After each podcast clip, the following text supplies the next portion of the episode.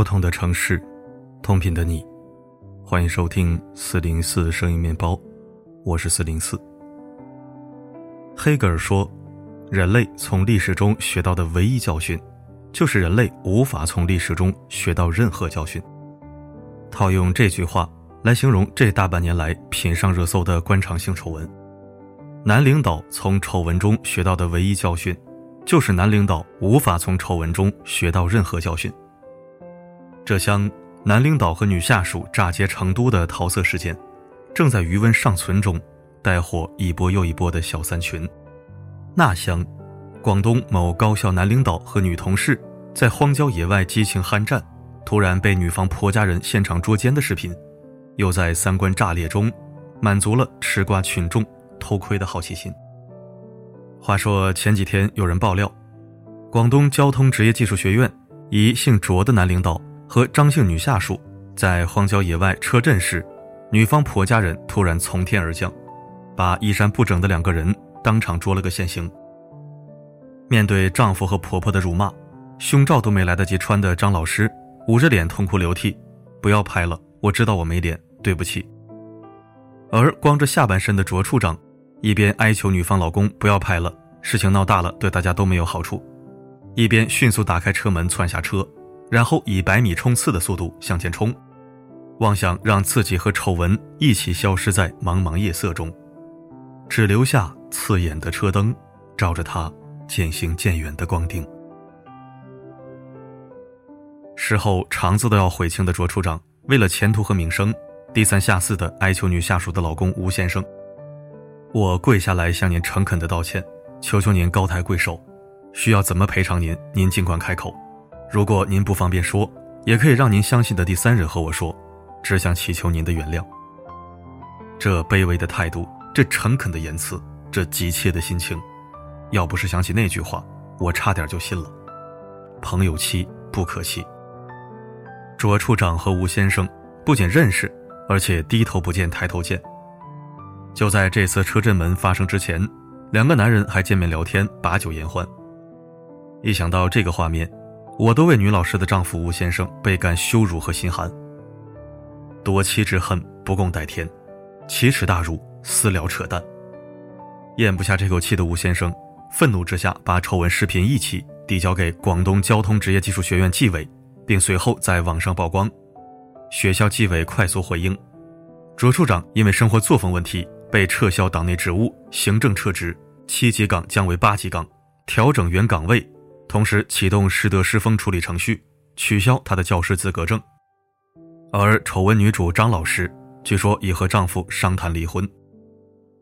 这桩奸情之所以曝光，据传是婆婆先发现了儿媳妇的不对劲儿，然后偷偷追踪调查，坐实了儿媳妇和男领导的奸情后，带着儿子去捉奸。儿媳妇和男领导偷情，婆婆去抓现行，这事儿真是狗血的让人发疯。更令人错愕不及的是，偷情犹如传染病，抓奸还有接力赛。卓处长和女下属大瓜被爆的两天之后，鄂尔多斯某城管队长被妻子曝光出轨女下属，奸夫淫妇聊天记录的香艳程度，堪比上个月曝光的柳州市梁局长和女经理。据说这俩人的奸情之前就被法器抓到过。当时两个都写了保证书，小三还退还了花费男方的两万多块钱。大家都知道，如果欲望和幻想没有破灭，婚外情就断不了。果然，这边保证书刚写完，那边两个人又暗通款曲，被发妻再次抓到，彻底撕破脸。从去年十二月到今年六月，从成都市男女区领导的偷情记录，到扬州韦副市长和戴副局长的出轨证据。从河南焦作城改办男主任和女副主任的深夜曝光，到柳州市工信局男局长和女经理的火辣微信；从成都太古里男领导和女下属的炸街照片，到广东高校领导和女下属的车震门，禁不了的婚外情，戒不掉的色欲心，改不了的男领导，用一场接一场的八卦，向我们阐述了这样的人性：人是叫不醒的，只能痛醒。如果人能叫醒，那么丑闻南下扬州后，就不会北上焦作；震了成都后，就不会再二震成都。为什么血淋淋的残酷教训面前，体制内外的红尘男女依然飞蛾扑火般的奔向婚外情，最后非要付出毁掉前途、声誉和家庭的剧痛，才能清醒。这才是我们今天要聊的主题。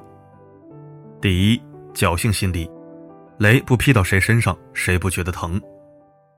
偶然的机会，我曾看过二十多个贪污犯的自述，几乎每个贪污犯在自述中都有这句话：“因为我心存侥幸。”因为心存侥幸，所以就会忽略遥远的警钟和近处的眼泪，哪怕有同行和同僚的前车之鉴，依然在盲目自信中认定，做的天衣无缝的自己不会成为那个被抓的倒霉蛋，而忘记了这个世界的真相之一是：莫伸手。伸手必被捉，或早或晚。不管是偷拿人家的钱，还是偷睡别人的人，在你伸手的那一刻，本质上都是在给自己埋雷，没有侥幸可言。只是人性的弱点是，只要雷没有劈到自己身上，就不会相信因果不虚；当雷劈到自己身上时，终于相信了因果不虚，但一切为时已晚。第二，羊群效应。当一只羊冲出羊圈，其他羊也会效仿逃窜。不知道你有没有发现这种现象？悲剧也好，丑闻也罢，不是一个个间断发生的，而是一波接一波来袭的。为什么？因为羊群效应。具体到男领导性丑闻的事件中，羊群效应体现在两个方面：一，当一个男领导的妻子或一个女下属的丈夫愤而揭发奸夫淫妇的丑闻，就会让 N 多个受害者。在复仇和雪耻中群而效仿。二，当一个男领导和女下属的丑闻火爆全网后，掌握了流量密码的媒体和大数据就会频繁推送此类丑闻，让吃瓜群众在应接不暇中不断吃瓜。说句扎心的话，男领导和女下属的各式各样的婚外情一直存在，绵延不绝，从未消失。正是这种司空见惯，让很多攀上男领导的女下属。和很多睡了女下属的男领导，在自认安全中越睡胆儿越大。即便其他城市有雷同事件曝光，他们也不以为然。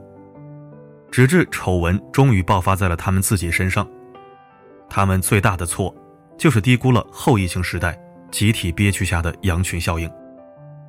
他们的合法配偶在忍无可忍中，被羊群效应感召，走上了举报和曝光的玉石俱焚之路。媒体和网友又在羊群效应的群体追逐中，让他们脱光衣服，彻底钉在耻辱柱上。那句话怎么说来着？混江湖的人不懂点心理学是很危险的。第三，亲密陷阱，再成功的事业都无法填补内心的黑洞。抛却道德审判，抛却利益交换，婚外情和出轨的本质是内在创伤的外显。这种内在的创伤。可能源自原生家庭的抛弃感和孤独感，也可能源自初爱的破碎感和毁灭感。他不会因为一个人当了多大的官儿，有了多成功的事业，拥有多体面的工作而彻底疗愈。他需要一个人回到长期稳定健康的关系里，捋顺自己，接纳自己，在亲密中得到疗愈。所以心理学家才说，好的亲密关系都是有伴型，而不是激情型。那些明知道身败名裂很惨，但还沉迷于婚外情的人，最大的误区就是，在短暂的、动荡的、羞耻的破碎感中不断轮回，去不愿回到真实而平凡的婚姻中修复自己。婚外情救不了一个人，稳定又健康的关系才可以。所以，当名导演纷纷出轨离婚后，有人问宠妻狂魔赵宝刚导演：“婚姻幸福的秘诀是什么？”赵导淡淡的说：“我没有什么秘诀，三十年就是我的秘诀。”这句平淡如水的话，道出了男欢女爱和两性关系最朴素的真相：是一餐一饭的温暖，构筑起我们不可替代的情感；是一日一夜的陪伴，编织了我们不可辜负的今天。时间是最好的老师，他从不叫醒任何一个人，但他会让有的人。在足够的教训中痛醒。良缘是最好的治愈，他从不出卖任何一个人，但他会让每个人在足够好的关系里疗愈。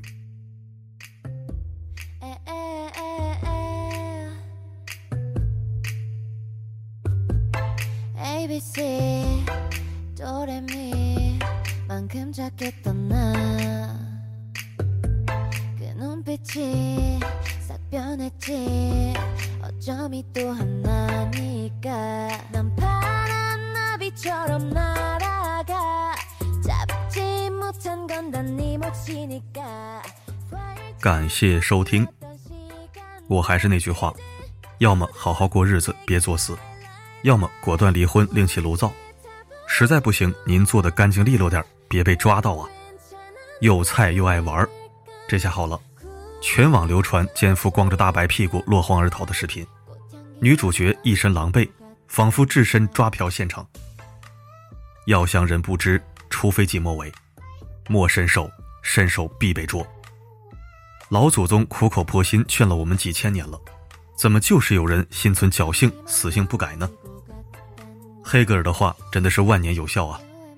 人类从历史中学到的唯一教训，就是人类无法从历史中学到任何教训。凡事皆有代价，好坏自己把握。好了，今天的故事就讲到这儿。我是四零四，不管发生什么，我。一直都在。